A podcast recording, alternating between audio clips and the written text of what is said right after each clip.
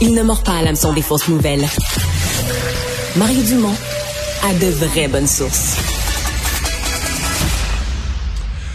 Alors, c'est une euh, position euh, ferme, dure, diront certains, qui a été prise aujourd'hui par euh, le Parti conservateur du Canada dans le dossier du transfert de prison. Je vous rappelle Paul Bernardo, bon, un des criminels au Canada qui a causé les gestes les plus horribles et qui devait être transféré donc d'une prison à sécurité maximum vers une prison à sécurité moyenne. Ça fait beaucoup réagir.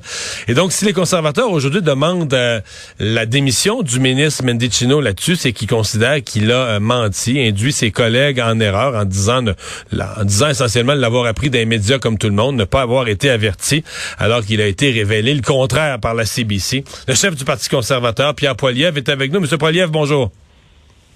Bonjour, Monsieur Dumont. C'est quand même dur, c'est quand même, certains diront extrême, de demander la démission euh, du ministre pour le transfert d'un prisonnier?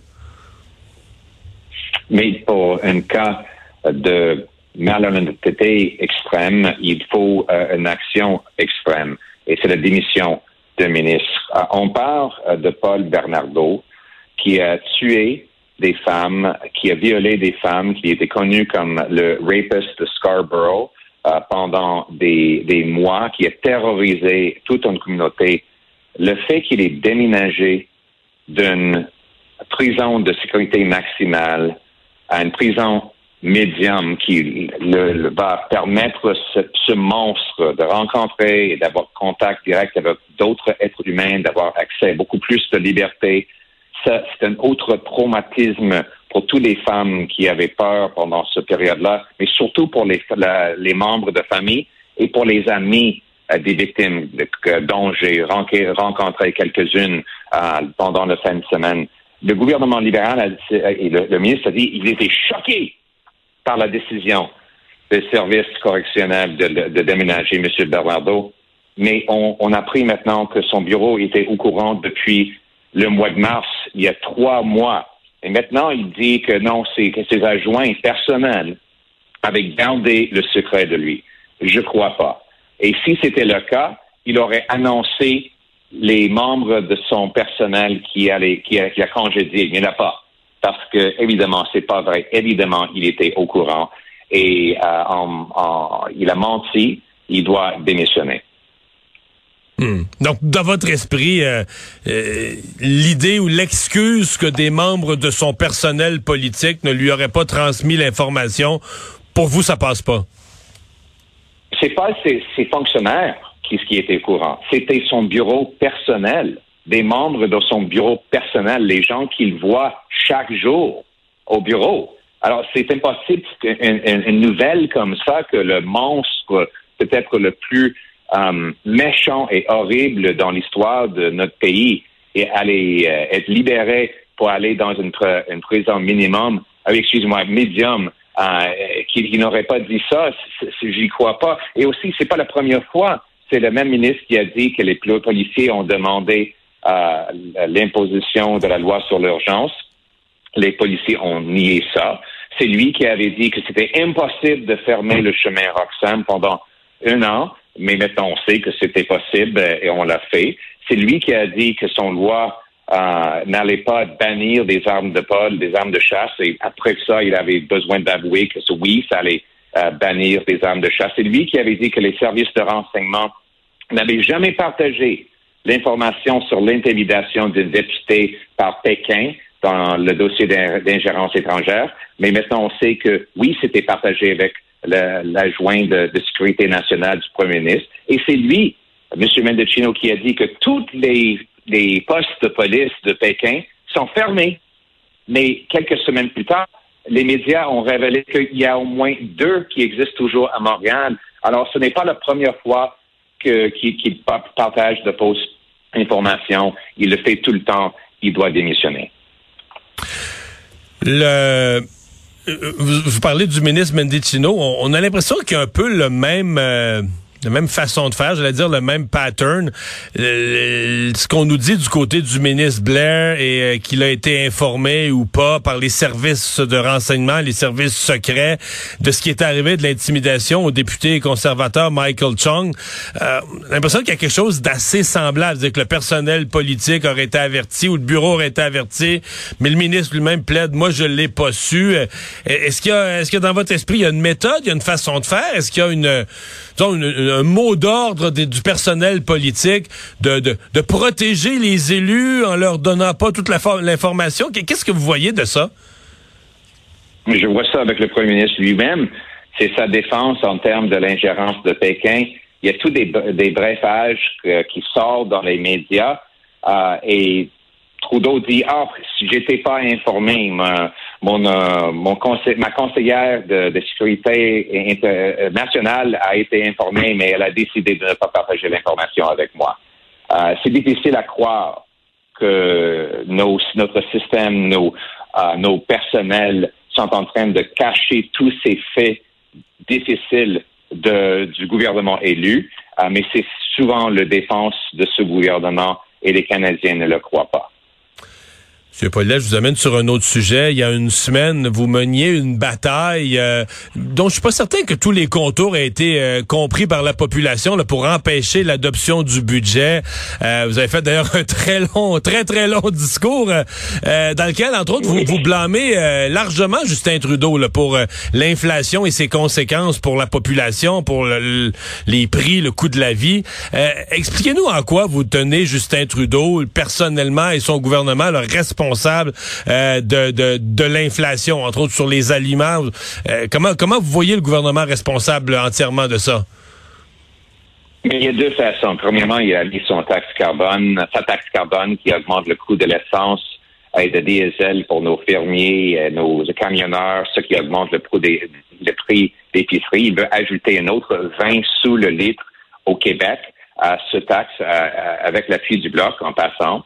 Euh, deuxième chose, c'est ces déficits inflationnistes. Tout le monde est d'accord maintenant que les déficits alimentent de l'inflation. Quand on crée davantage d'argent pour acheter les mêmes produits, ça gonfle les prix. Et peu importe si on blâme Justin Trudeau pour la création de cette inflation originellement, on peut dire que maintenant, le COVID n'est plus avec nous. C'est pas une justification de continuer à, dépenser. Sa ministre des Finances a dit que, que les déficits mettre de gaz ou de l'essence sur le feu inflationniste. Mais deux semaines plus tard, elle a introduit un budget avec 60 milliards de dollars de dépenses additionnelles qui ajoutent à l'inflation. C'est 4 200 dollars pour chaque famille en inflation. Et l'inflation, ça force la Banque du Canada d'augmenter les taux d'intérêt sur les hypothèques des Canadiens qui sont les plus endettés dans le G7. On a 2 billions de dollars de dettes pour nos, euh, nos familles. C'est le plus grand dette par rapport au PIB euh, des familles dans le G7. Et cette dette va, va, va frapper les taux d'intérêt plus, euh, plus élevés. Moi, je pense qu'il peut y avoir une crise. En fait, le, le Fonds monétaire international a dit que le Canada est le pays dans l'OCDE le plus à risque à une, une crise de défaut de, des, des hypothèques. Donc, qu'est-ce que c'est la solution? C'est d'équilibrer le budget. En équilibrant le budget, on va réduire l'inflation et les taux d'intérêt. Et j'ai proposé des mesures pour le faire en mettant en place une loi qui obligerait les politiciens à trouver un dollar de, l'économie pour chaque nouveau dollar de dépense, en éliminant le gaspillage euh, dans le gouvernement. Ça nous permettrait de réduire la pression inflationniste et les taux d'intérêt pour protéger euh, notre économie. C'est la raison pour laquelle j'ai essayé d'empêcher ce budget inflationniste. Hmm la taxe carbone, c'est la façon que le gouvernement dit avoir euh, euh, trouvé pour euh, combattre les gaz à effet de serre. double question. vous pensez vraiment que ça a un effet inflationniste important à ce moment-ci sur les biens? Et deux, qu'est-ce que vous feriez si vous l'enleviez? Comment vous feriez? Comment vous remplaceriez cette mesure sur le plan de, de, des, des changements climatiques? Mais, mais euh, ça, la double question, parce que c'est une double taxe. On a déjà une taxe carbone à travers le pays, y compris au Québec. Trudeau veut en mettre une autre, une double taxe. Une taxe qui va augmenter les prix de l'essence au Québec de 17 sous. Et en plus, le, taxe de vente va s'appliquer sur la taxe carbone, ce qui va augmenter euh, le total à 20 sous le litre. Alors, est-ce que les gens au Québec veulent payer un autre 20 sous le litre quand le Québec est déjà l'économie la plus verte euh, en Amérique du Nord? Moi, je ne crois pas. C'est pas une solution. Les, gens dans les régions et les banlieues doivent conduire pour arriver à leur, à leur destination et au travail. Moi, je, je vais enlever cette taxe-là. Moi, je propose d'inciter les entreprises de, réduire leurs émissions en investissant en technologie. Deuxièmement, je vais donner le feu vert au projet vert. Par exemple, je vais accélérer l'approbation des barrages hydroélectriques au Québec pour que le Québec puisse doubler l'approvisionnement d'électricité sans émissions. C'est nécessaire pour alimenter la demande pour les voitures électriques. Je vais aussi euh, permettre d'avoir le, pouvoir euh, nucléaire au Nouveau-Brunswick, Alberta, en Saskatchewan pour remplacer le charbon. Et je vais donner les mêmes crédits d'impôt pour euh, le, capturage de carbone que les Américains de, Biden ont déjà fait. C'est comme ça, en donnant le feu vert au projet vert et en réduisant le prix de l'énergie zéro carbone que qu'on va pouvoir réduire les émissions vous adressez aux Québécois aujourd'hui, là, euh, selon les calculs de votre parti, la taxe carbone, la nouvelle taxe carbone qu'on s'apprêterait à ajouter, euh, aurait un impact direct que les gens verraient, par exemple, sur leur panier d'épicerie. Avez-vous des données en pourcentage? Oui, mes données proviennent du directeur parlementaire du budget qui a dit que quand la taxe s'applique en total, ça va coûter 436 euh, dollars pour chaque famille québécoise et ça va augmenter le prix de l'essence de 17 sous, mais 20 sous si on ajoute euh, la, taxe, de vente, euh, de vente sur la taxe.